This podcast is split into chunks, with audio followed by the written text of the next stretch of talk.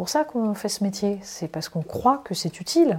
On croit, que, ça apporte quelque chose. Moi, je, suis euh, fondamentalement attachée au journalisme tel qu'il existe, avec tous ses défauts, et Dieu sait qu'il y en a, et je pense qu'il faut faire une autocritique absolument énorme.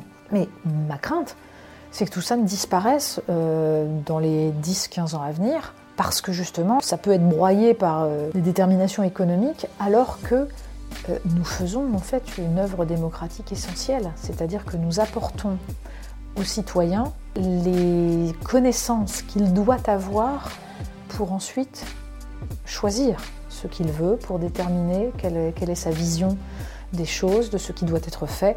Donc c'est absolument essentiel et c'est vers ça que nous devons être tournés. C'est pour ça que nous devons le faire avec déontologie, c'est parce qu'il nous joue un rôle dans le système démocratique.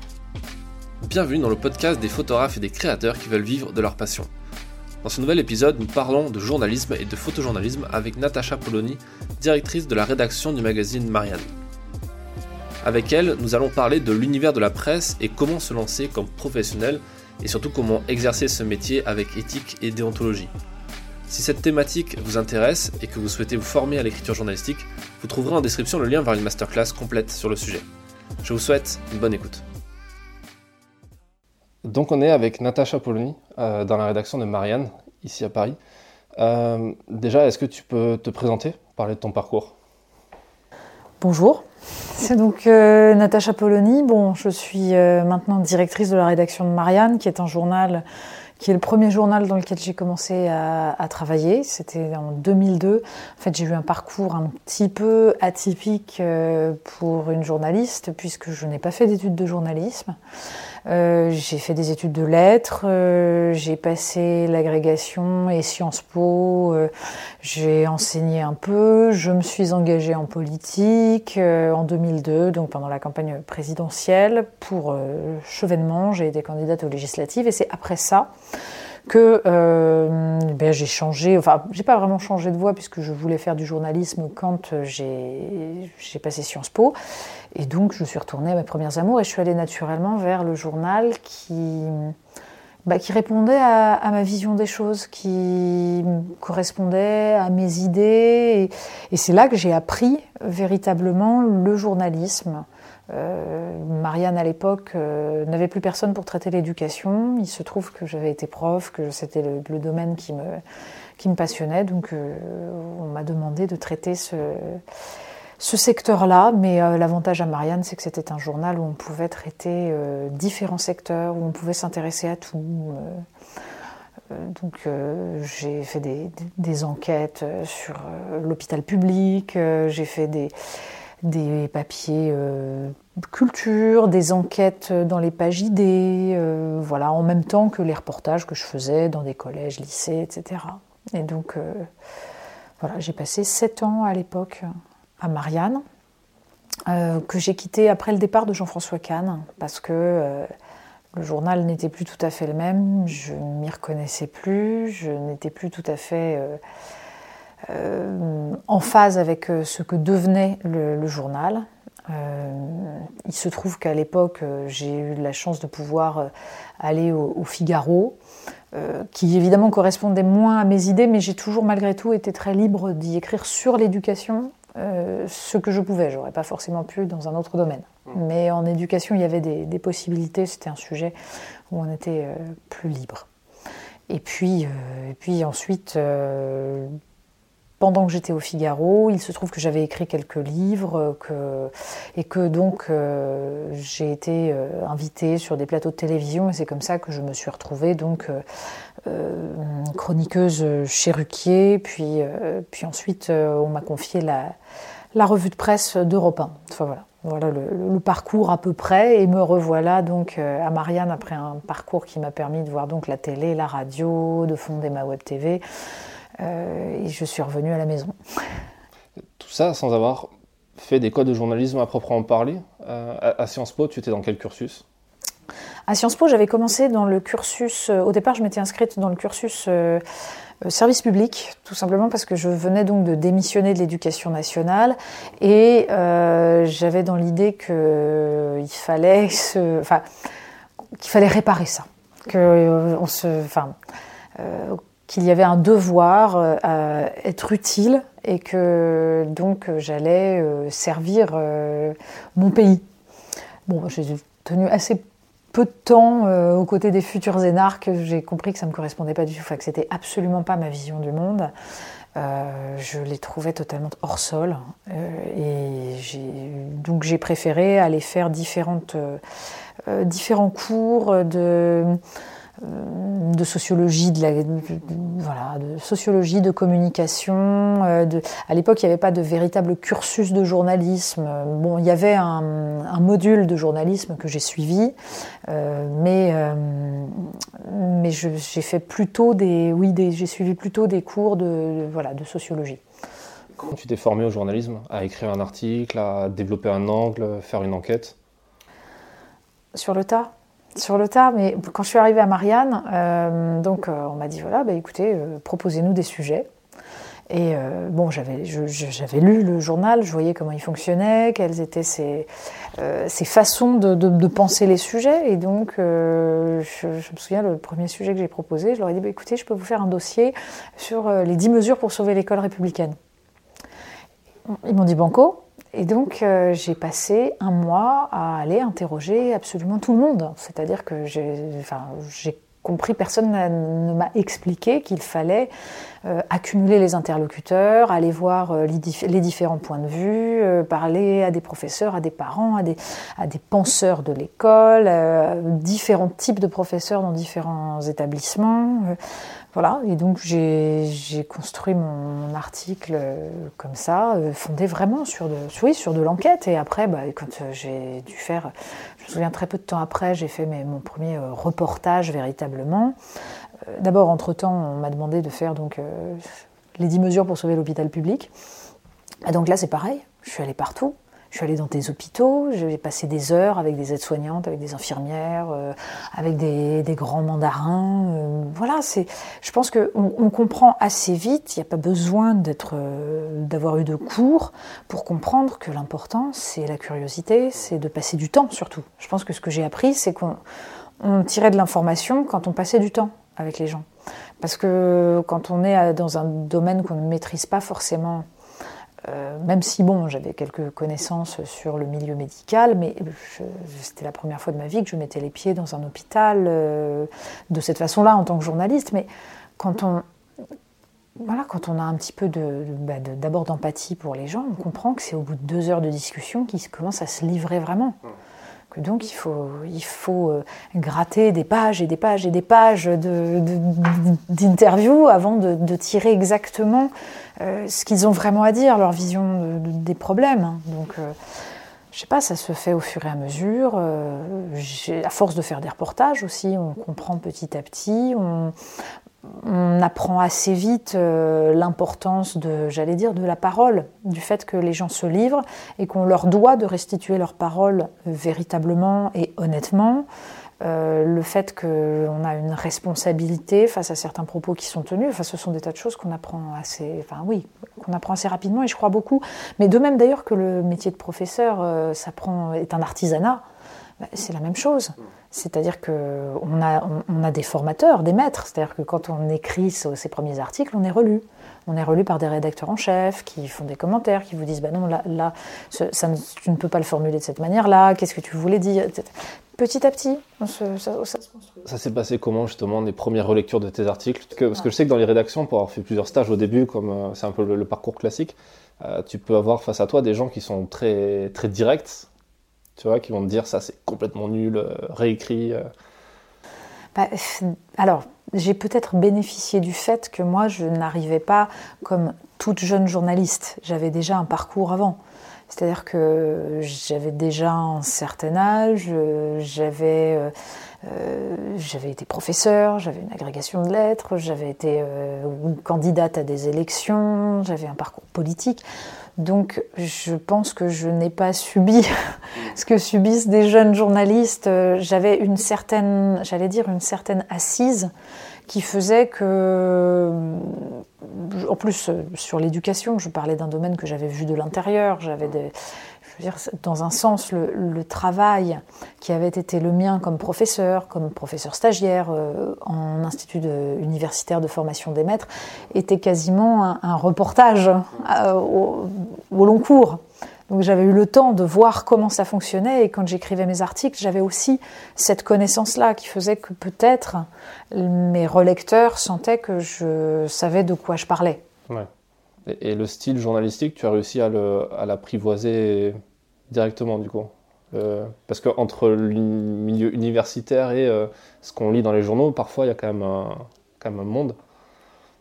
Là aussi, c'est une question d'adaptation et surtout, c'est euh, en lisant des journaux qu'on comprend comment, comment ça fonctionne. En effet, euh, on comprend assez vite qu'il faut éviter les, les phrases lyriques qu'on a envie de mettre au début d'un article.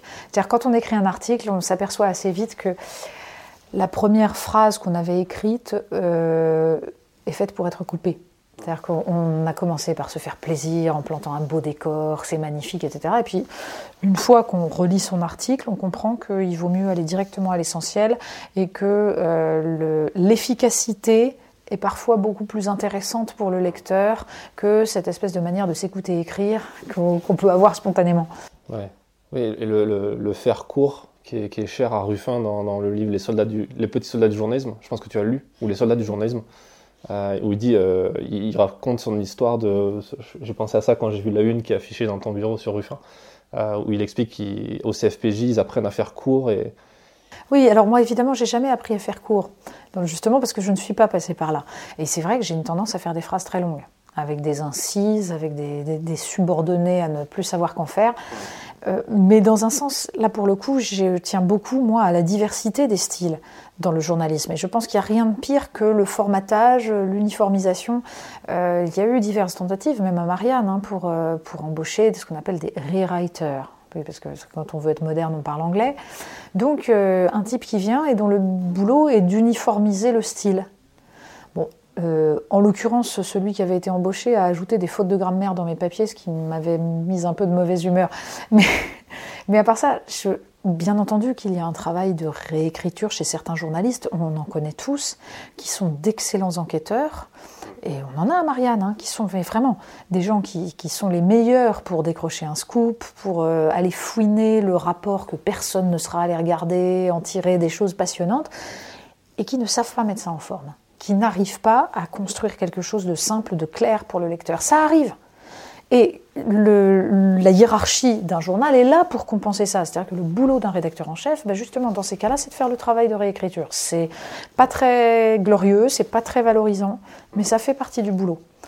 Et simplement, ça permet justement à tous les types de journalistes d'exprimer ce qu'ils ont à exprimer. Encore une fois, quelqu'un qui ne sait pas bien écrire peut être le meilleur journaliste qui soit parce qu'il va apporter des infos que les autres ne sauront pas apporter.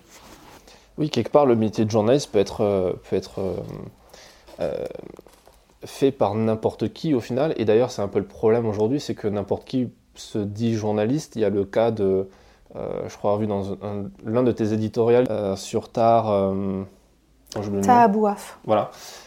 sur le fait que, que, cette personne se disait journaliste et sous prétexte qu'elle rapporte l'information. mais au final, le journalisme, c'est un peu plus compliqué que ça sur, le, sur le fond. Il y a rapporter l'information et puis mettre en forme avec une certaine éthique. C'est une question infinie de savoir ce que c'est que le journalisme. Et je pense qu'on se pose cette question depuis qu'il existe des, gens qui rapportent des informations et qui se disent journalistes, c'est-à-dire depuis en gros l'invention de l'imprimerie, puisque c'est là que le journalisme tel que nous le considérons existe, c'est-à-dire le fait qu'on écrit des informations, qu'on les imprime dans des, dans des publications qui sont des publications régulières. Euh, Qu'est-ce qui aujourd'hui caractérise un journaliste dans une période où en effet n'importe qui peut diffuser de l'information? Bah, C'est justement pas le monopole de la diffusion de l'information, donc c'est autre chose. C'est une certaine façon, me semble-t-il, de recueillir l'information. C'est-à-dire euh, non seulement d'aller chercher des faits, de les raconter, euh, de les mettre en forme, de façon à ce qu'ils soient intelligibles, à ce qu'on comprenne pourquoi ces faits-là se sont passés, mais c'est aussi une façon d'analyser les faits, de les faire résonner les uns avec les autres, de les organiser une, euh, au, sein d'une réflexion, quasiment d'une vision du monde. C'est-à-dire que le, journalisme ne se réduit pas, comme c'est un petit peu la, mode aujourd'hui, à la supposée objectivité du récit des faits. D'abord, ça n'existe pas l'objectivité sur le récit des faits. C'est-à-dire que à partir du moment où on raconte un fait, on le médiatise et donc il y a une subjectivité qui entre en jeu. Donc l'important, c'est que les journalistes aient conscience de leur subjectivité. Or, on est dans cette mode du supposé journalisme à l'anglo-saxonne qui consiste à dire mais moi je suis objectif, je raconte les faits et uniquement les faits. Il n'y a rien de pire que ça parce qu'en général les gens qui disent ça sont ceux qui au fond euh, vous font passer leurs idées en fraude. C'est-à-dire vous font croire qu'ils sont objectifs euh, mais n'ont absolument pas conscience ou ne veulent pas voir que leur idéologie les guide nous avons tous une idéologie, c'est pas, pas ça, là. on a tous des idées, on a une vision du monde. Donc ce qui compte, c'est pas l'objectivité. Ce qui compte, c'est l'honnêteté intellectuelle. C'est-à-dire la capacité à voir les faits tels qu'ils sont, la capacité à dire le réel, même quand ce réel dément ce que nous avions comme conviction. Ça, c'est essentiel. Là, il y a un travail qui est beaucoup plus complexe et que beaucoup de gens ne savent pas faire, mais qui devrait être le cœur de la déontologie journalistique. Et puis, il y a le fait, il y a dans cette honnêteté intellectuelle la distance par rapport à son sujet. Et c'est là où on peut justement poser la question sur quelqu'un comme Taha Bouaf, qui est militant avant d'être journaliste. Bien sûr qu'il raconte des faits, bien sûr qu'il est là sur, dans le feu de l'action et qu'il montre ce, ce qui se passe et il donne à voir. Mais il agit dans ce qu'il raconte. C'est-à-dire qu'à certains moments, il crée les faits ce qui n'est pas le rôle d'un journaliste. Justement, le journaliste raconte, observe, va justement garder cette distance qui va lui permettre parfois d'être surpris par ce qu'il observe, parce que ça va venir contredire ce qu'il croyait. Alors que quand on est militant, on efface ce qui ne nous plaît pas dans les faits. On défend une cause.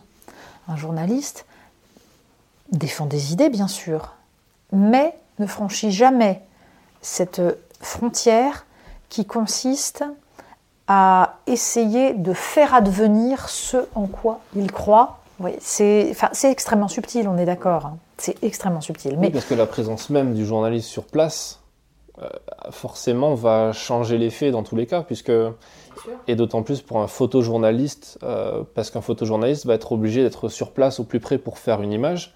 Et euh, quand il y a quelqu'un dans la salle avec un appareil photo, parfois très gros, euh, qui va se déplacer, qui va faire des images, qui va faire du bruit, euh, ben forcément ça vient dénaturer le ou le fait qu'il y a un journaliste.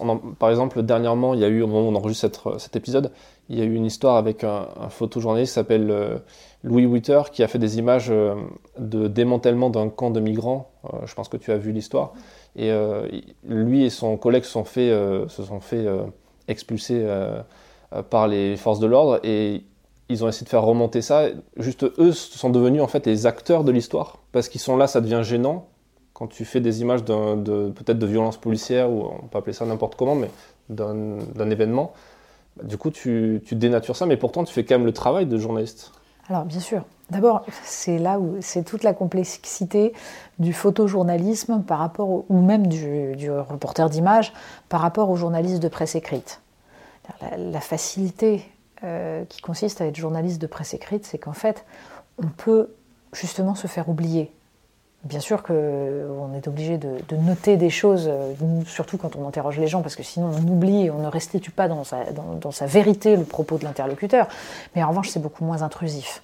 Et de fait, la question de l'œil qui modifie le réel, là aussi, elle n'est pas nouvelle. Moi, je me souviens de, justement dans mes cours de, communication euh, à Sciences Po, de cette, euh, cette réflexion donc de ça date des années 60, une journaliste euh, américaine, euh, justement, qui, qui résumait ce problème-là en disant à, au sociologue à qui elle, elle s'adressait, je suis en train de me demander si je dois aller euh, couvrir une manifestation qui n'aura pas lieu si je n'y vais pas. C'est-à-dire que la manifestation n'existe que parce qu'il y a des gens pour rapporter cette manifestation. Donc évidemment que dans ces cas-là, on n'est plus seulement médiateur, mais en même temps, c'est justement à chaque journaliste individuellement de réfléchir à son rôle et de savoir, enfin, et de déterminer en permanence euh, à quelle distance il veut se situer. Alors bien entendu que l'enjeu aujourd'hui, nous le voyons dans beaucoup d'affaires, c'est de savoir si on peut justement rapporter des images qui vont permettre de prouver l'existence de quelque chose, et en particulier donc de violence ou de choses comme ça. Donc, mais aujourd'hui, euh, ce qui est dommage, c'est que la réflexion sur le journalisme a tendance à se focaliser un peu uniquement sur ces affaires-là, qui sont un des problèmes du journalisme, mais c'est loin d'être le seul. Et justement, ce que je parfois euh, contester chez euh, l'action de beaucoup de, journalistes actuellement, c'est de croire que la dénonciation des violences policières, qui est essentielle, euh, est la dimension essentielle du journalisme et serait la quintessence du journalisme, justement parce qu'on se met en danger, parce qu'on est là au cœur de l'action, parce qu'on devient le sujet, en fait. Or, la question de savoir si les journalistes sont capables d'aller là où personne ne va, là où on croit qu'il ne se passe rien, alors qu'en fait c'est la vie des gens, c'est me semble tout aussi importante. Donc évidemment qu'on doit se poser la question de ces violences, de la façon, de la possibilité de montrer des images qui doivent être montrées pour qu'on puisse en débattre. Mais d'abord, nous savons que c'est tout le problème de l'image. C'est que nous devons aussi avoir en tête la question de savoir si l'image dit tout et qu'est-ce qui se passe en dehors de l'image et pourquoi cette image-là et pas une autre. Donc encore une fois, toutes ces questions-là nous ramènent à la nature même du journalisme. C'est-à-dire que si on ne se pose pas ces questions-là et qu'on croit que l'image parle par elle-même et qu'elle dit tout, on n'est pas en train de faire du journalisme. N'importe quel journaliste, il est amené à se poser toutes ces questions. Et il doit les résoudre, j'allais dire, en son âme et conscience. Et c'est ça qui fait qu'il est journaliste et qu'il n'est pas seulement quelqu'un qui diffuse des images sur les réseaux sociaux. il est responsable de ce qu'il diffuse, il sait pourquoi il le fait, il sait quelles en sont les limites. Voilà, il y a, en cela un travail et une déontologie. Je crois que ça, c'est très important. Mais je crois aussi très important de considérer que la question de savoir si le journalisme peut s'exercer ailleurs que sur ces thématiques qui aujourd'hui focalisent euh, l'actualité est essentielle. Parce que moi, ce qui m'inquiète, par exemple, sur le photojournalisme, ben, c'est au moins autant ces questions de possibilité de filmer, de montrer des, images des violences policières, que la question de savoir si les médias ont encore suffisamment d'argent pour payer un reportage photo au long cours, pour payer un photographe qui va aller couvrir, euh, par exemple, dans telle campagne reculée, dans telle banlieue, dans voilà, la, vie des gens dans sa réalité, des choses qui sont moins spectaculaires. Mais le journalisme, c'est pas que le spectacle, et c'est aussi justement ce, qu'on a, trop tendance à oublier et qu'il faut pourtant montrer. Ou même la question de savoir si euh, les médias euh, ont encore de quoi payer du photoreportage à l'étranger. Ce qui est un truc qui aujourd'hui euh, bah, coûte cher. De plus en plus de médias n'ont pas de quoi. Et là aussi, nous le savons, ce qui n'est pas montré n'existe pas. mais c'est un, enjeu majeur. Toute la couverture de la, guerre en Syrie, par exemple, nous a prouvé à quel point l'interdit qui pesait sur certains territoires nous empêchait de dire exactement ce qui s'y passait, de savoir réellement qui avait fait quoi, quelles étaient les, forces en présence. Et à partir de là, on, sait très bien que les manipulations peuvent être absolument immenses. Or, euh, nous sommes tributaires non seulement évidemment des décisions de, quand il s'agit de, zones de guerre, des décisions des forces en présence, etc. Mais nous sommes aussi tributaires bah, tout simplement d'un modèle économique qui aujourd'hui est en train de fragiliser le journalisme en empêchant ce journalisme, j'allais dire, euh, de long cours, euh, de temps long, qui est normalement le cœur du métier. C'est super comme transition parce que je voulais justement t'interroger sur, euh, sur cette question. Toi, en tant que, que rédactrice en chef ou, directrice de la rédaction? Directrice de la rédaction, enfin. Euh, tu es amené à, sélectionner les histoires qu'on te propose et notamment euh, ce que te proposent les pigistes, comme moi par exemple. et, et, tu dois décider de est-ce que ça on peut l'acheter, est-ce que le budget peut le permettre? Alors je pense que je ne sais pas si c'est toi qui décides à ce niveau-là. Je pense que c'est à notre niveau aussi que ça se décide au niveau du budget. Oui. mais effectivement, le, fait que les budgets se cassent la figure dans toutes les rédactions, Marianne n'est pas la seule concernée. comment faire justement pour, quand, quand on est photojournaliste pour euh, pour travailler sur cette thématique et euh, enfin sur cette thématique-là et ne pas tomber dans le travers d'aller chercher justement l'image dont on sait qu'elle va fonctionner? Euh, l'exemple de, la manifestation est, bon parce que on voit toujours la horde de 150 photographes sur une manifestation, dont au final il y en a très peu qui vont réellement vendre des images. il y a peut-être les mecs de l'AFP, de Reuters et de quelques médias. mais tout le monde attend l'image un peu choc, l'image de violence, et pas l'image qui explique ce qui s'est passé avant la manifestation, les revendications des gens, etc. Parce qu'il y a cette notion économique qui rentre en jeu. Et on se dit que cette photo de pancarte euh, avant, euh, euh, brandie par quelqu'un qui n'est pas un black bloc, euh, va pas être vendue, quoi, va pas être achetée. Bien entendu, et nous, nous faisons en permanence des arbitrages aussi de notre côté, bien sûr. Alors, la liberté d'une direction de la rédaction, c'est avec un budget global de décider quand est-ce qu'elle peut dépenser pour tel sujet, puis pour tel autre. C'est-à-dire c'est absolument essentiel. Donc euh, il ne s'agit pas de se faire dicter sur chaque reportage ou sur chaque choix de sujet euh, par euh, une direction financière ce qu'on peut faire ou ne pas faire. C'est une discussion globale et après il y a des arbitrages. Mais on sait en effet qu'on a un budget qui est, restreint beaucoup trop. On aimerait que ce soit plus. Mais bon, c'est et, c'est à partir de là qu'on fait des choix. Et nous, nous essayons de les faire à Marianne, justement, euh, au maximum, mais c'est jamais parfait, en privilégiant justement les productions photos euh, sur une enquête que nous allons faire nous-mêmes, plutôt que de dépenser beaucoup pour montrer les images qui sont déjà partout. C'est-à-dire que nous attachons beaucoup d'importance à cette production maison euh, de, de, reportages photo. Euh, parce que c'est ça aussi qui fait notre métier, c'est-à-dire que c'est là où nous sommes capables de nous différencier, où nous pouvons apporter un regard que les autres journaux vont pas vont pas apporter. Je pense que c'est dans ce sens-là que les arbitrages doivent se faire, mais de fait, euh, tous les budgets de tous les journaux sont de plus en plus resserrés et, euh, on sait très bien que bah, le, photojournalisme est en danger de ce point de vue-là, en grand danger. Donc euh, nous, notre rôle de direction de la rédaction de, journal, c'est justement de, maintenir ce métier, tout comme nous estimons que notre rôle, c'est de maintenir le dessin de presse. Enfin voilà, tout ce qui fait la diversité des regards, parce que c'est cette diversité qui apporte quelque chose au lecteur.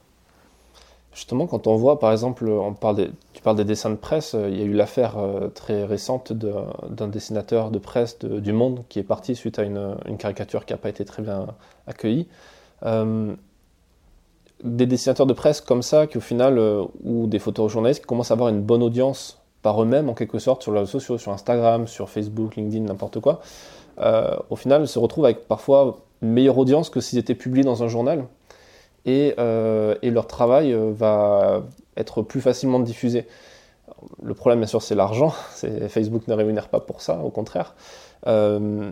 Euh, mais est-ce que tu penses que ce métier-là, justement, ou ces métiers-là du journalisme peuvent exister sans le modèle économique de la presse traditionnelle Et est-ce que tu penses qu'on va justement se diriger vers, vers ce modèle-là? Je pense que pour l'instant, on, a une utilisation de ce modèle euh, et de façon euh, tout à fait légitime et intéressante par euh, justement les, photojournalistes et les dessinateurs, et ils ont parfaitement raison.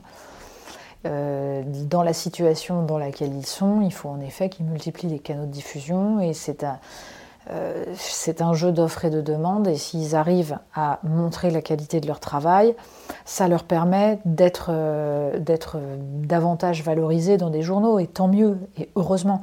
Mais on ne peut pas se satisfaire de ça parce que en fait, euh, la diffusion dans un journal reste quelque chose d'absolument essentiel parce que l'intérêt c'est aussi de, de, faire euh, coexister le texte, l'image, de les faire se répondre. C'est un travail qui est commun, qui est collégial. Alors bien entendu que toute l'œuvre d'un journaliste, d'un photojournaliste, quand il décide de travailler par lui-même et de publier, euh, par exemple, une série euh, sur une thématique qu'il a choisie, c'est un travail absolument. Parfois, il y, a des, merveilles, il y a des choses splendides qui sont d'ailleurs presque de, l'art. Euh, sauf que ce ne sera pas le même type de travail que ce qu'ils peuvent apporter dans le cadre d'un reportage photo qui entre en, euh, en résonance avec, euh, avec le travail euh, du journalistique du rédacteur et qui est absolument essentiel. C'est pour ça que je crois que nous devons maintenir vraiment ce modèle de la presse, du journalisme, qui apporte des choses que, que les réseaux sociaux n'apporteront jamais. C'est-à-dire que le, pour moi, le, travail qu'on peut faire, par exemple, quand on, quand on va raconter une histoire, je, veux dire, je pense à un reportage qu'on a pu faire euh, sur euh, euh, une agricultrice, l'histoire avait défrayé la chronique, mais qui était morte de misère, seule dans son dans, sa ferme. Et nous, nous sommes allés sur place, donc avec un, photojournaliste et avec un reporter, nous avons raconté tout ça. Raconter cette histoire, c'est ça fait partie du travail essentiel des journalistes, mais de même que quand on va aller faire euh, euh, une enquête sur euh, bah, la décrépitude des, infrastructures dans tel ou tel endroit et qu'on va raconter comment vivent les gens avec des routes défoncées, la gare qui a fermé, etc. Et tout ça, on le montre. La désertification des centres-villes dans certains endroits. Là, on a besoin à la fois de l'image, du texte. Et ça, c'est quelque chose que les réseaux sociaux ne donneront jamais, tout simplement parce qu'il faut pouvoir le payer. C'est du budget de payer euh, ce reportage-là pour, pour, euh, que, pour, le donner à lire aux gens. Et le, système des, réseaux sociaux risque de ne valoriser que le spectacle, que ce qui, euh, en effet, peut, peut être admirable comme cela, euh, parfois beau ou parfois euh, choquant, mais euh, ce, quotidien qui est absolument nécessaire à montrer ne sera jamais valorisé ailleurs que, dans la presse. Là, on parle d'un point de vue purement monétaire, enfin purement économique, puisqu'au final, là, tu, à t'écouter, ce que je comprends, c'est que le, c'est que le seul, entre guillemets, intérêt de, de travailler avec un journal, c'est pour avoir son argent. Et le fait que cet argent, enfin, tu vois, le journal joue le rôle de diffuseur. Ben non, c'est pas que ça. Mm. Non, parce que je pense pas que ce soit que le but ce soit de l'argent. Je pense que le but, c'est aussi que on ne montre pas forcément les mêmes choses justement quand on travaille euh, dans un journal et quand on travaille seul. Enfin, je, je pense que c'est pas exactement la même démarche que tout l'intérêt de travailler avec un journal, c'est justement de, j'allais dire, euh, d'adhérer à une œuvre collective qui est une œuvre démocratique, qui est le fait de, donner à voir certaines choses, de, justement de, faire de l'information, de, dévoiler certaines réalités. Et je pense que c'est ce à quoi nous participons tous en tant que journalistes. C'est pour ça qu'on fait ce métier. C'est parce qu'on croit que c'est utile. On croit, que, on croit que ça apporte quelque chose. Moi, je, je suis euh, fondamentalement attachée au journalisme tel qu'il existe, avec tous ses défauts, et Dieu sait qu'il y en a, et je pense qu'il faut faire une autocritique absolument énorme. Mais ma crainte, c'est que tout ça ne disparaisse euh, dans les 10-15 ans à venir, parce que justement, ça peut être broyé par, euh, par des, déterminations économiques, alors que nous faisons en fait une œuvre démocratique essentielle, c'est-à-dire que nous apportons aux citoyens euh, les connaissances qu'il doit avoir pour ensuite choisir ce qu'il veut, pour déterminer quelle est sa vision des choses, de ce qui doit être fait. Donc c'est absolument essentiel et c'est vers ça que nous devons être tournés. C'est pour ça que nous devons le faire avec déontologie, c'est parce qu'il nous jouons un rôle dans le système démocratique. Il y a un élément peut-être à rajouter sur le fait que si on devait euh, mettre en face à face l'univers de la presse, la presse écrite et, euh, les GAFA, euh, parce qu'au final ça, peut se résumer à ça, Facebook, YouTube, parce qu'il y a beaucoup de médias qui se créent sur YouTube, par exemple Denis Robert qui est en train de lancer un nouveau média, enfin Abyss, ces GAFA-là sont, enfin, ces sources d'information, ces, ces, sources de diffusion sont drivées par un algorithme. Donc, du coup, qui s'attache juste à l'émotion des gens ou à des calculs mathématiques sur, euh, sur quoi ils vont regarder, sur quoi ils vont rester le plus longtemps possible. Alors que le journal, euh, comme tu dis, c'est une, une, rédaction entière qui va décider un peu à la place des gens ou qui vont leur proposer quelque chose. Mais alors, dans ce cas-là, la question que j'aimerais te poser, c'est euh, on reproche euh, beaucoup, et les citoyens, ou du moins une partie des citoyens, on parle des gilets jaunes, etc., reprochent aux médias d'être, euh, euh, ces équipes de rédaction, de choisir justement pour eux et d'être peut-être à la solde d'un gouvernement, d'un lobby, d'un, industriel aussi, puisque la presse est possédée par beaucoup d'industriels. Qu'est-ce que tu réponds, toi, à ça? Sachant que le. Tu vois, je, complète juste le truc. tu, parles de faire les bons choix pour le lecteur, d'y apporter toutes les informations qu'il faut, mais tu ne pourras jamais leur apporter toutes les informations parce qu'il y a un processus d'éducation qui va au-delà d'une dépêche d'agence AFP, une photo de presse ou. Alors, euh, il y a beaucoup de choses dans cette question. Euh, d'abord, évidemment, nous faisons un choix. C'est-à-dire que choisir de parler de telle information plutôt que de telle autre, c'est déjà un choix subjectif, idéologique. C'est pour ça que quand on prétend en effet qu'on fait du journalisme objectif et tout, c'est pas vrai le fait même de choisir de parler ça, de ça plutôt que de ça, c'est déjà l'exercice d'une subjectivité. Donc il faut le dire. Oui, nous, à Marianne, nous, ne pouvons pas parler de tout. En plus, nous, on est tout petits, donc euh, de toute façon, on sait très bien qu'on ne pourra pas couvrir toute l'actualité comme les autres. Donc on fait des choix. Et on les fait en fonction de notre capacité à apporter quelque chose de différent. C'est-à-dire, justement, on se pose la question, est-ce qu'on a la même chose que tous les autres à dire sur ce sujet-là? Si, si c'est oui, c'est pas la peine de le traiter. Donc, soit on a une info supplémentaires que les autres n'ont pas, soit on a une vision du problème différente. Et c'est ça qui détermine ce qu'on fait. Donc ça, c'est le premier point. Oui, il y a, un choix qui est déterminant. Et justement, c'est parce que nous faisons ce choix-là que les lecteurs vont aller vers nous et pas vers tel autre journal. Personne ne peut aujourd'hui s'informer sur tout. Donc les lecteurs vont nous faire confiance sur le fait que nous allons choisir ce qui nous semble essentiel et si eux s'accordent avec nous sur ce qui est essentiel, alors nous avons gagné. Euh, sachant que, justement, vous le disiez, le, problème des, chaînes YouTube et des choses comme ça, c'est en effet la détermination, la dépendance aux, aux algorithmes. C'est-à-dire, c'est le fait que il y a une tendance sur les réseaux sociaux à montrer aux gens ce qui les intéresse déjà. Donc en fait, ce qu'ils connaissent déjà et ce qui va renforcer leur biais.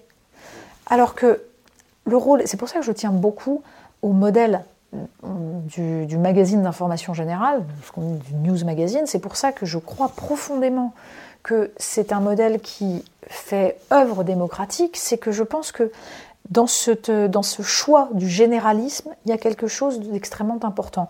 On a tendance à penser aujourd'hui que la seule survie des médias, c'est les médias de niche. Bien sûr, c'est plus facile d'aller parler à un public précis d'un sujet qui l'intéresse. On fait plaisir à son public, il en redemande et on lui en ordonne. C'est finalement ce à quoi nous pousserait la concurrence des réseaux sociaux.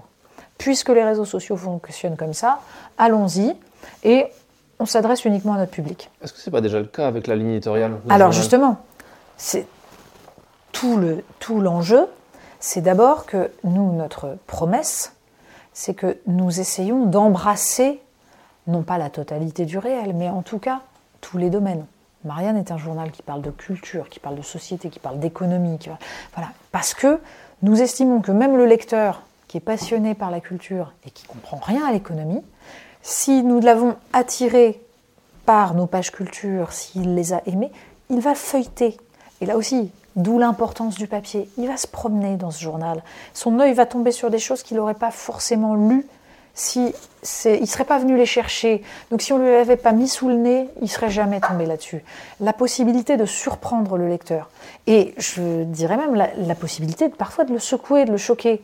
Le principe, et c'est là qu'on en vient à la question de la ligne éditoriale, et c'est là qu'on en vient aussi à la question, vous disiez, du risque de, en gros de racoler parce que c'est ça le risque, c'est de, faire plaisir à son lecteur, de lui donner ce dont il a envie. Le principe d'un journal, et en particulier d'un journal généraliste, c'est euh, en gros quand j'ai commencé à, Marianne, c'est ce qu'expliquait Jean-François Kahn, il disait voilà, l'idée c'est que, bon, il faut que le lecteur soit d'accord, bon, avec plus de 50% de ce qu'il lit dans le journal, parce qu'à moins de 50%, il arbitre, euh, il l'achète pas. En revanche, il doit surtout pas être d'accord avec tout, parce que sinon, vous ne faites que le renforcer dans ses convictions, et au bout d'un moment, il s'ennuie. Et vous ne lui apportez rien.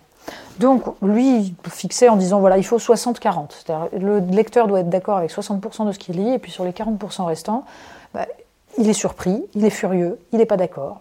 Et c'est ça qui fait qu'il va réagir.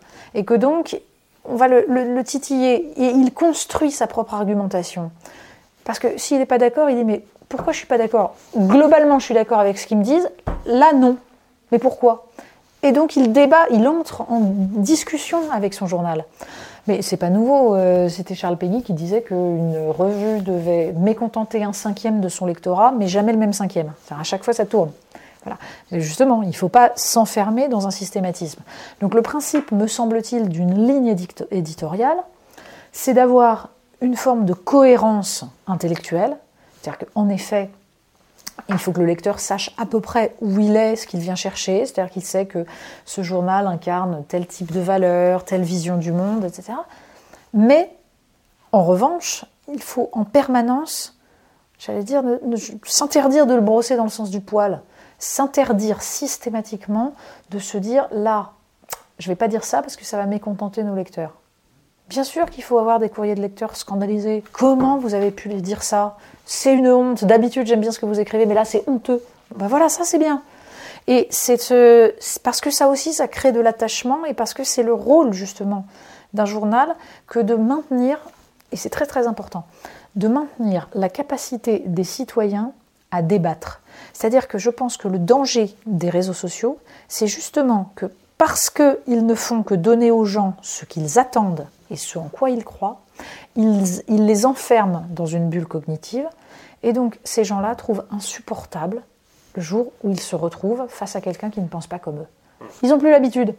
Alors que le rôle d'un journal généraliste, c'est justement de confronter les idées et donc de faire en sorte qu'ils restent capables de discuter avec celui qui ne pense pas comme eux. C'est en ça aussi qu'il y, a un rôle démocratique.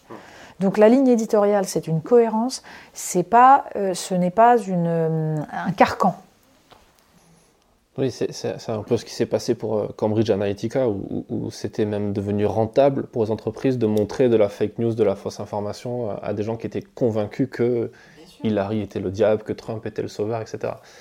Et ça qui a fait que euh, c'est propre à Marianne et c'est parce que quand on regarde un peu l'offre dans les kiosques, l'offre de la presse, on a l'impression quand même qu'il y a beaucoup de titres qui parlent vraiment qui, touchent que à ces biais, en fait, qui cherchent que à draguer leurs lecteurs qu'ils ont déjà, quoi. Quand on lit Libération, quand on lit Canard enchaîné, quand on lit euh, peut-être même dans une moindre mesure Le Figaro ou, l'Huma ou d'autres, c'est. Euh, Alors, il faut être honnête, hein, c'est un exercice très difficile de s'interdire de, faire plaisir à son lecteur systématiquement, de s'interdire le racolage. C'est un, une, forme de, de, travail sur soi permanent. Ben, on y arrive ou on n'y arrive pas. Mais ça doit être en tout cas une ligne de conduite. Nous, on essaye, euh, enfin en tout cas, moi je tiens énormément qu'à Marianne, ce soit la ligne de conduite, de ne jamais sombrer dans la facilité. Euh, je ne sais pas si on y arrive à chaque fois. Peut-être que non, peut-être que nous donnons l'impression parfois d'être dans la facilité, d'être dans la répétition. Nous essayons en tout cas de ne pas l'être. Est-ce que dans les éditos, les éditos qui sont écrits dans Marianne, et même peut-être plus largement, est-ce qu'il y a aussi cette recherche? Ou est-ce que l'éditorialiste est là un peu pour, euh, pour, euh, pour draguer le lecteur, le lecteur euh, classique et lui donner juste ce qu'il veut? Justement non. Alors c'est d'abord c'est pour ça que nous avons à Marianne plusieurs éditorialistes, plusieurs chroniqueurs, c'est-à-dire qu'il y a des voix différentes. Et si vous les lisez, vous verrez qu'elles sont très différentes. Justement. Donc ça donne des points de vue. Et pourtant, on assume que ce sont tous des plumes de Marianne. Voilà.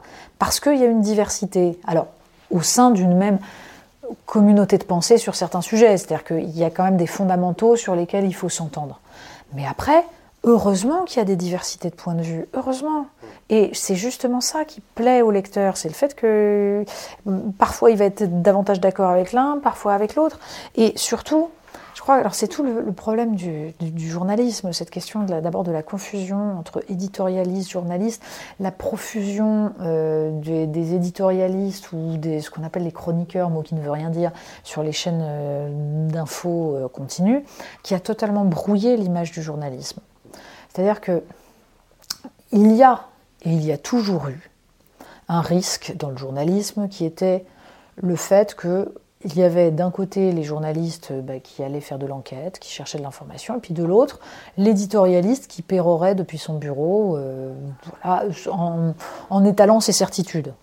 Bien sûr que c'est un risque, bien entendu. Et j'allais dire que la position d'éditorialiste nécessite peut-être encore plus d'honnêteté intellectuelle que celle du journaliste, parce que le journaliste, il est obligé quand même de se confronter de temps en temps au monde réel et au fait que le réel ne colle pas forcément à ce qu'il aurait aimé. L'éditorialiste, c'est beaucoup plus facile de rester enfermé. Donc un bon éditorialiste, bah, d'abord c'est quelqu'un qui lit tout. C'est quelqu'un qui lit beaucoup et pas seulement euh, de la presse, mais aussi des essais, mais en tout cas dans la presse qui va lire une très grande diversité de choses.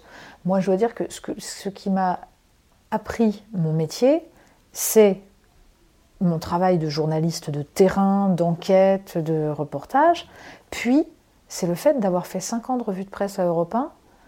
Euh, quand vous lisez toute la presse tous les matins, ça donne une vision justement de la diversité, des choix. Ça permet de se, justement en permanence de se confronter à ce qu'on aurait choisi soi-même, à ce que voilà, qu'est-ce qu'on aurait décidé de, mettre en avant, de dire, puisque de toute façon l'exercice de la revue de presse c'est ça, c'est un arbitrage, on choisit de mettre en avant telle thématique plutôt que telle autre, tel article plutôt que tel autre, donc on fait son propre journal en fait en permanence.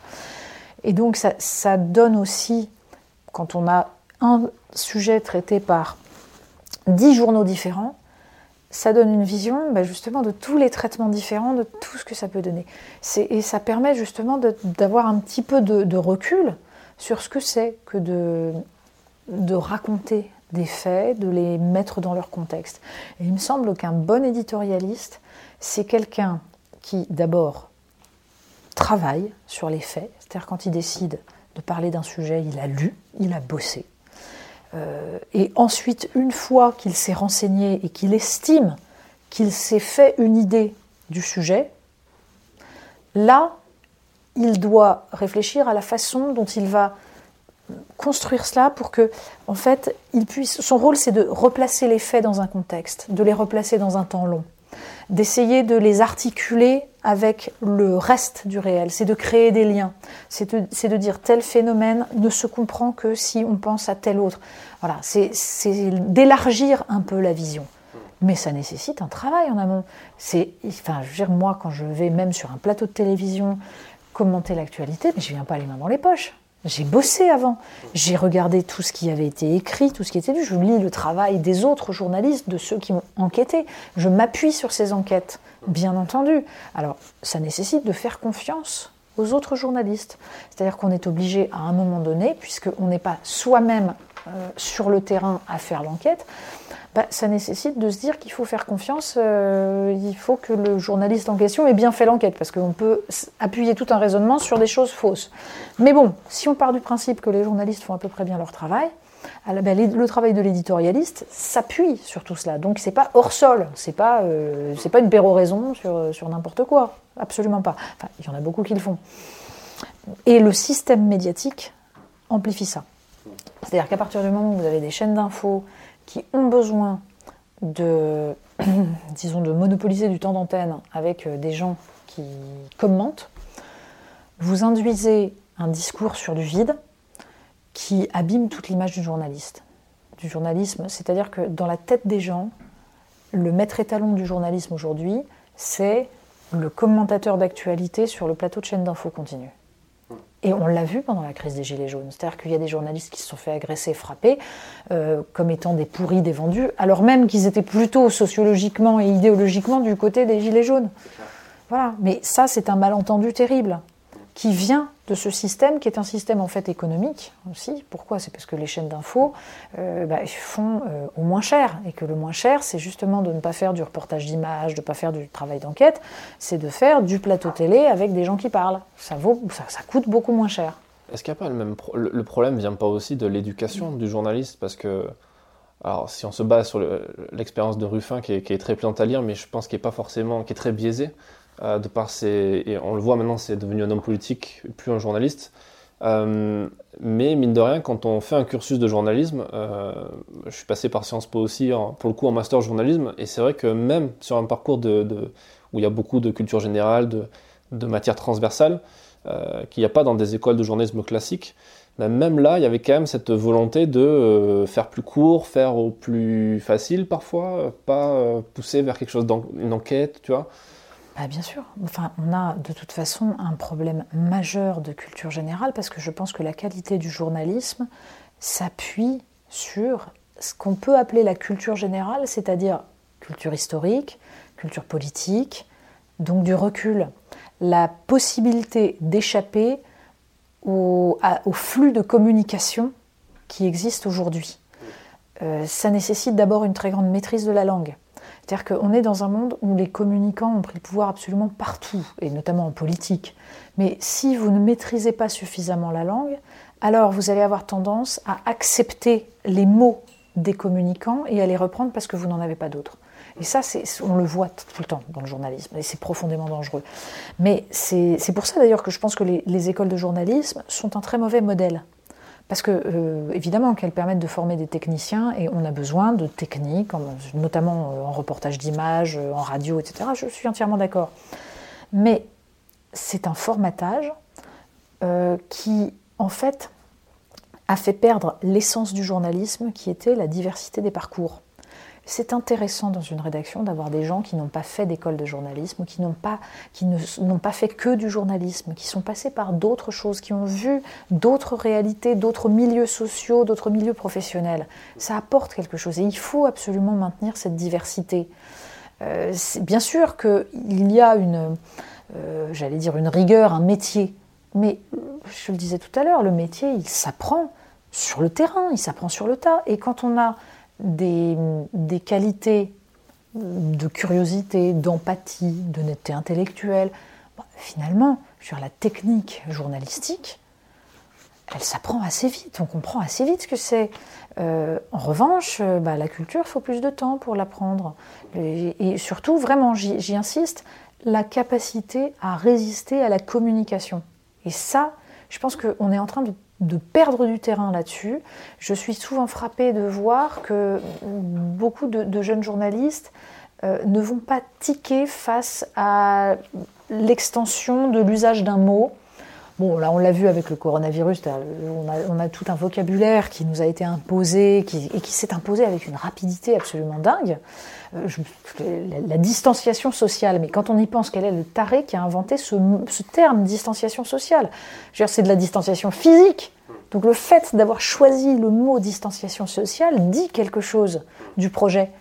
Bon, bah, quand on a des journalistes qui reprennent ça sans jamais interroger cela, ça me semble problématique. Donc on doit avoir des débats de cet ordre-là. Est-ce que ça ne vient pas du fait que de plus en plus de communicants, d'attachés de presse, de directeurs des communications, de directeurs de cabinet sont des anciens journalistes qui sont passés par, ça, par là et en fait qui, ont, qui sont passés du côté obscur de la force parce qu'ils étaient mieux payés En fait, c'est une réalité aussi. Parce que être pigiste pendant un an, cinq ans, dix ans, c'est rigolo. Mais au bout d'un moment, quand on veut fonder une famille, quand on a besoin de revenus stables, et que d'un côté, vous avez euh, la possibilité éventuellement de vendre quelques piges à quelques dizaines, quelques centaines d'euros, et euh, le un boulot fixe, euh, bien payé, avec une évolution de carrière, etc., etc.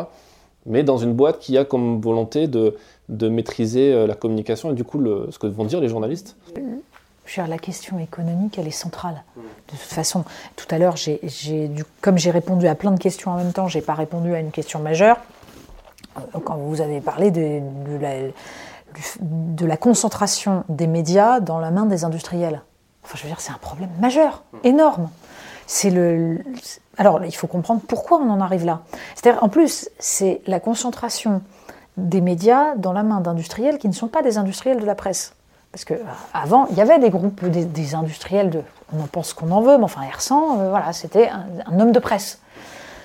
Là, c'est même plus le cas. C'est des gens qui, qui, vendent des armes, qui vendent des, téléphones, des centrales à charbon, des. Qui ont un mépris pour la presse aussi. Quand on voit, par exemple, Patrick Drahi quand on voit les tractations pour acheter BFM, etc., il y a vraiment un, mépris annoncé, clairement, ou quand on voit Bolloré qui, qui, qui va jusqu'à menacer presque les journalistes. Bien, sûr, bien entendu. Et tout le problème, c'est que on a des, médias, et en particulier des journaux, des journaux qui petit à petit ont vécu de moins en moins de leur lectorat. C'est-à-dire qu'on euh, les voit perdre des lecteurs pour des raisons qui sont, dont on peut débattre, mais je pense qu'il y a eu, euh, il y a eu des, des dérives, des erreurs, etc., qui font que euh, petit à petit le, lectorat s'érode. Bah, donc il reste quoi? Il reste l'actionnaire et la publicité. J'allais dire, c'est presque pire en fait, les annonceurs. C'est-à-dire que la dépendance aux annonceurs, c'est c'est encore plus dangereux que le fait d'avoir un, d'avoir un, actionnaire, enfin ça dépend quel est l'actionnaire, parce qu'en effet, Bolloré est un actionnaire omniprésent. Voilà, il y en a qui sont un peu plus discrets que ça. Euh, moi je me souviens de Jean-François Kahn qui racontait euh, Serge Dassault, euh, furieux, qui disait bon, Enfin, je, ne comprends pas, euh, Nicolas Bétou, qui à l'époque dirigeait le, Figaro, ne me prend même pas au téléphone, c'est un scandale, j'ai acheté ce journal, je, voilà, je dois pouvoir y, faire des choses. Bon, c'est un, un, bras de fer permanent, euh, on résiste ou on ne résiste pas, et puis ça dépend sur quoi. Voilà. Ça, bien entendu. Mais, mais en revanche, la dépendance aux annonceurs, elle est, j'allais dire, elle est plus pernicieuse. Euh, c'est-à-dire qu'on sait très bien qu'il y a des, enquêtes qui ne paraîtront pas dans certains journaux parce que bah, ça déplairait à tel ou tel annonceur.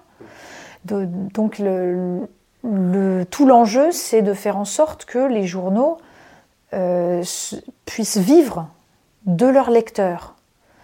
Mais c'est un équilibre économique très complexe parce que nous sommes. Et alors, c'est encore plus complexe maintenant qu'il y a le numérique. Regardez hein, le cas de Marianne. Marianne a été conçue comme un journal indépendant. C'est-à-dire l'idée de Jean-François Kahn, quand il l'a créé, c'était de dire je vais faire un journal à l'époque à 10 francs, 50 salariés, et euh, voilà, il, sera totalement indépendant, il vivra de son lecteur. Il ne pensait pas ne pas avoir d'annonceur, hein. il en voulait, il en a cherché, il y en avait au départ euh, qui était qui, prévu, euh, il avait fait toute une campagne, bon, les, carnets de commandes étaient pleins. Et puis, premier numéro de Marianne, Serge, Dassault, empereur mondial de la corruption. Pendant dix ans, il n'y a plus d'annonceurs dans Marianne. voilà. Donc, bon. Et donc, ce journal a appris à vivre sans la publicité, sans les annonceurs. Euh, ça a été difficile, euh, justement, il a fallu, euh, il y a eu des changements d'actionnariat, des choses comme ça, mais c'était des, petits actionnaires indépendants. sauf que, alors, après la question de savoir pourquoi Marianne a vécu un dépôt de bilan en 2017, euh, bon, on peut débattre justement de, du fait que certains lecteurs, petit à petit, ont eu l'impression que le journal ne se ressemblait plus. Donc, un actionnaire, Daniel Schretinsky, a racheté Marianne. voilà, là aussi, je vais être honnête, j'aurais préféré que Marianne reste un journal indépendant bien entendu. Ne serait-ce que parce que, étant donné mes convictions sur, sur ce que doit être la presse, bien entendu que je, mon envie, c'était de travailler dans un journal qui soit indépendant, justement. Mais est-ce qu'il y a eu une différence, justement, qui a été perçue dans, dans la rédaction? Est-ce qu'en conf de rédac, ben, il y a des sujets qui ne vont pas passer? Est-ce que vous ne censurez pas par rapport à... honnêtement, c'est à moi de maintenir ça, et euh, moi je pars le jour où j'ai l'impression que mon travail change parce qu'il y a un actionnaire je, je, pars, j'ai rien à gagner à ça. C'est pas, pas ma conception et je pense que je, ça se verrait et je me trahirais et je serais décrédibilisée. Donc je vois pas quel intérêt j'aurais.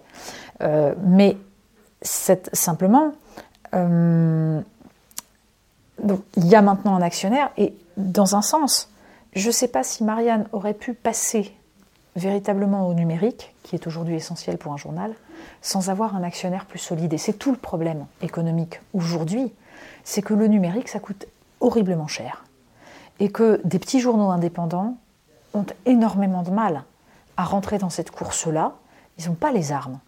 Déjà, euh, c'est beaucoup plus difficile pour des hebdos que pour des quotidiens qui sont des plus grosses machines et qui donc ont déjà la possibilité de faire de, l'info euh, permanente euh, dans le flux. Nous, on est obligé d'inventer d'autres choses parce qu'on ne peut pas concurrencer des gens qui. on, nous explique en permanence, mais regardez, le numérique, ça marche économiquement, le New York Times, ça réussit. 1800 journalistes. Nous, on est 40 cartes de presse ici, hein, en comptant les dessinateurs, les, les SR, tout le monde. Euh, on ne joue pas dans la même cour.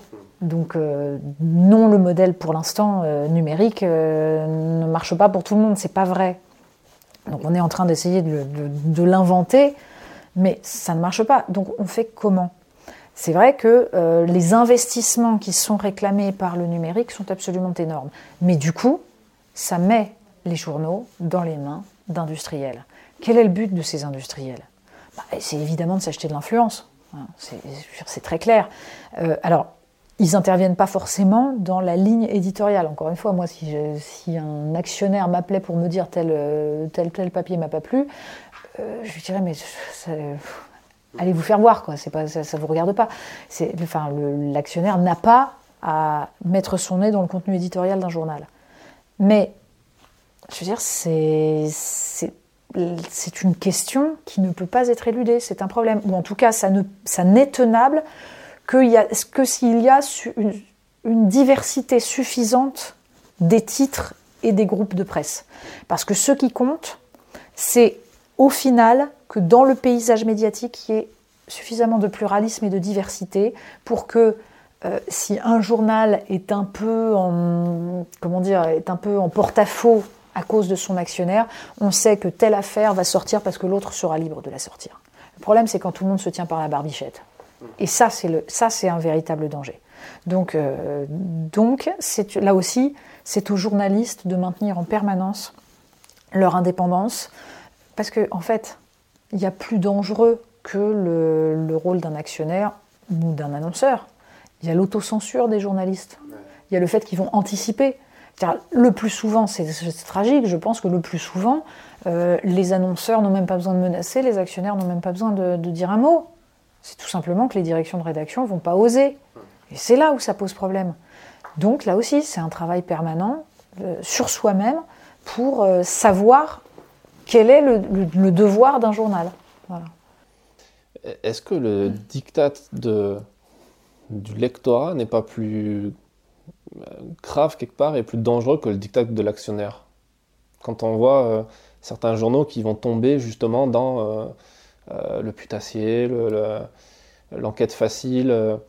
je pense par exemple à l'expérience de l'hebdo qui s'est cassé la figure après quelques numéros, même pas dix je crois, en, voulant sortir un scoop absolu sur Nicolas Hulot et qui s'est pris de plein, de plein fouet, non pas des actionnaires, ni même le gouvernement, ils n'ont même pas eu besoin de faire le taf parce que c'est les lecteurs qui ont dit bon là non. Non mais enfin, d'abord, l'hebdo, euh, c'est certes l'affaire et le scoop qu'ils ont voulu sortir et qui était euh, pas tenable et foireux, euh, c'était un problème. Mais je pense que les premiers numéros n'étaient pas bons non plus. C'est-à-dire que ce journal qui promettait d'être différent, d'apporter une info différente, il n'y avait rien de différent, il n'y avait rien euh, de, qui, donne envie à un lecteur. On était dans le, conventionnel le plus absolu. Et je pense que c'est ça qui a tué l'hebdo plus sûrement que le, le problème Nicolas Hulot. Enfin, dans un sens, ça va avec. Donc, euh, évidemment que le dictat des lecteurs est dangereux. C'est pour ça que je disais tout à l'heure qu'il faut se méfier et qu'il faut être prêt à, mécontenter son lectorat et qu'il faut euh, aussi être prêt à, hum, dire, à prendre des risques. C'est là où on en revient à la question d'une ligne éditoriale. C'est-à-dire que moi, il m'arrive de discuter avec le reste de la rédaction et on se dit, bon, bah, euh, là, on va faire ce dossier, on sait que ça ne vendra pas. Mais on doit le faire. Donc là, c'est un propos qu'on doit tenir parce que c'est important, parce qu'on sera les seuls à le dire et parce que ça fait partie des, convictions qu'on doit défendre. Cette une-là, on sait que c'est voilà, mort, euh, c'est pas un sujet qui va déchaîner les, foules. Ben c'est pas grave, on a besoin d'être là. Donc c'est un arbitrage parce qu'on ne peut pas faire ça à chaque fois. Mais et puis parce que on peut espérer quand même qu'il y a des fois où sur des sujets qui nous tiennent à cœur où on estime qu'on doit être là, ben, les lecteurs aussi estiment. Mais il y a des fois où en revanche on va leur apporter quelque chose auquel ils ne s'attendaient pas et peut-être qu'ils ne seront pas réceptifs. Ça arrive aussi. Et, il faut savoir le faire. Mais c'est sur le long terme qu'on construit une cohérence. C'est-à-dire que c'est justement, mais c'est comme, c'est comme euh, en télévision. Je veux dire, si on a le nez collé sur les audiences à chaque émission, mais on est mort. Justement, la, télé a été tuée par ça. Donc euh, la presse écrite euh, ferait bien de se méfier aussi. C'est-à-dire que ce qui compte, c'est pas sur chaque numéro de se dire ah j'ai vendu, j'ai vendu, j'ai vendu. C'est de se dire est-ce que sur une année, sur deux années, j'ai réussi à conquérir un lectorat, c'est-à-dire à montrer aux gens que euh, j'avais quelque chose à leur dire? C'est beaucoup plus intéressant. Moi, quand je suis arrivée ici, j'ai Jacques Juillard qui m'a dit, vous savez, quand euh, on fait un changement une éditorial, quand on veut reconstruire une, ligne éditoriale d'un journal, ça, prend au bout de deux ans. Moi, je me suis dit, mon Dieu, mais c'est horrible, c'est infini comme temps. Ben, en fait, je pense qu'il avait raison. Je pense qu'il avait raison. Là, maintenant, ça fait plus de deux ans que je suis là, et je vois que ça y est, on a reconstruit quelque chose, et il y a un lien qui s'est fait avec les lecteurs, et euh, il y a des hauts et des bas, mais globalement, euh, on a l'impression que euh, cette cohérence a été perçue par les lecteurs. Et donc, ça ne se joue pas au jour le jour. Moi, j'adore cette phrase de, Jean Jaurès. c'est à nous de fatiguer le doute du peuple par la persévérance de notre dévouement. C'est-à-dire que ça se joue sur le long terme.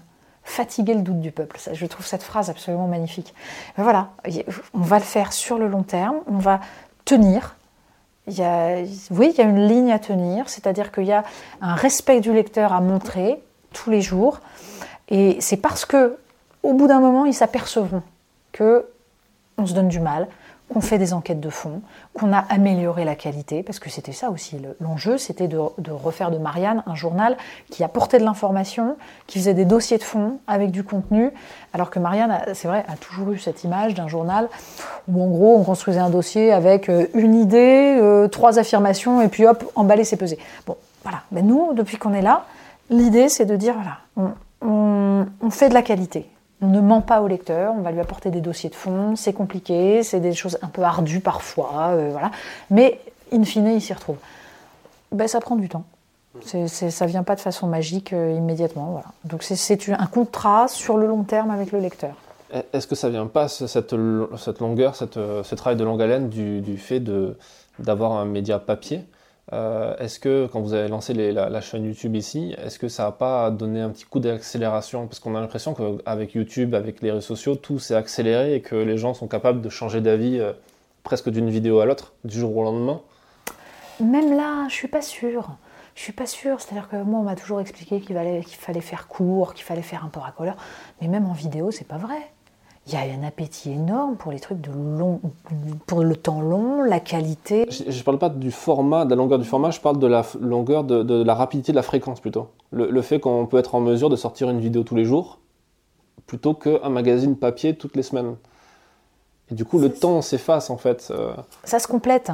C'est des façons de parler aux gens différentes, mais qui, se, qui viennent se compléter et ça ça ne remplace pas justement, la, la difficulté d'ailleurs, parce que c'est pas évident, c'est de gérer les différentes temporalités, surtout dans une toute petite rédaction comme ici. Et je disais, les, quotidiens, finalement, c'est beaucoup plus facile pour eux, puisqu'ils étaient déjà dans cette, accélération du temps. Euh, nous, euh, on, a des journalistes qui ont commencé leur carrière euh, il y a très longtemps, donc qui étaient uniquement dans le temps long. Il y a parfois une révolution culturelle à faire. Mais euh, il est hors de question de courir après cette immédiateté. Euh, c'est justement ça qui a tué la, presse. Je voyais, j'ai travaillé au Figaro, j'ai vu ce que ça donnait. Hein, y a, enfin, le truc le plus épouvantable, c'est les, notifications, euh, les, les push qui font qu'il faut être le premier à, envoyer la notification sur une info. Donc en gros, le journaliste, on lui demande de balancer son truc sur la notification, puis de faire un tout petit papier sur le site internet, puis ensuite il fera le travail euh, pour faire un vrai article. Bon, nous, heureusement, on est trop petits pour rentrer dans cette course-là. Donc on ne peut pas le faire. Donc on cherche à faire autre chose, quoi. Et, on est, on est forcé. En fait, la contrainte économique nous oblige à être différents et donc à, ne, pas, ne pas nous laisser tenter par ces, mauvais penchants. À être plus créatif. Hmm. Bah oui, oui, oui, c'est, mais c'est comme ça. Et, mais Marianne était déjà comme ça en tant que uniquement journal papier, et on a la même contrainte euh, maintenant que, qu'on est sur le numérique. Et je pense que c'est ça qui a fait la survie de ce journal. Euh, pour terminer euh, cet entretien, et, merci encore d'avoir pris le temps de, répondre à toutes ces questions, quel serait le, dernier conseil à, donner à, un photojournaliste, pour le coup, ou à un photographe qui, qui ne connaît pas vraiment l'univers du journalisme et qui a envie quand même, parce qu'il y a une sorte de, de besoin qui naît très rapidement dans, la tête du photographe, qui, découvre ça, qui découvre les reportages, les manifestations, ça, et qui, sait presque instantanément, euh, instinctivement, qu'il va falloir essayer d'être éthique, essayer de montrer, raconter l'histoire aux gens. Comment faire pour, euh, sans avoir euh, la possibilité d'aller dans une école, d'aller sur un cursus ou d'aller dans une rédaction Comment faire pour, progresser? Bah, Je serais tentée de dire la curiosité d'être là où ne sont pas les autres, d'aller voir là où ne vont pas les autres. Justement, de jamais se laisser aller à la facilité et au spectaculaire. Donc euh, de, toujours s'intéresser à ce qui est à côté, ce qui, ce qui n'a pas été vu, ce qui n'a pas été raconté, il me semble. Hmm. C'est un bon conseil. merci encore pour, euh, pour cet échange. Bah, merci à vous. Merci d'avoir écouté cet épisode jusqu'au bout. Comme je le disais au début de cet échange, si cette thématique vous intéresse et que vous souhaitez vous former à l'écriture journalistique, vous trouverez en description le lien vers une masterclass complète sur le sujet. A très vite pour un prochain épisode du podcast.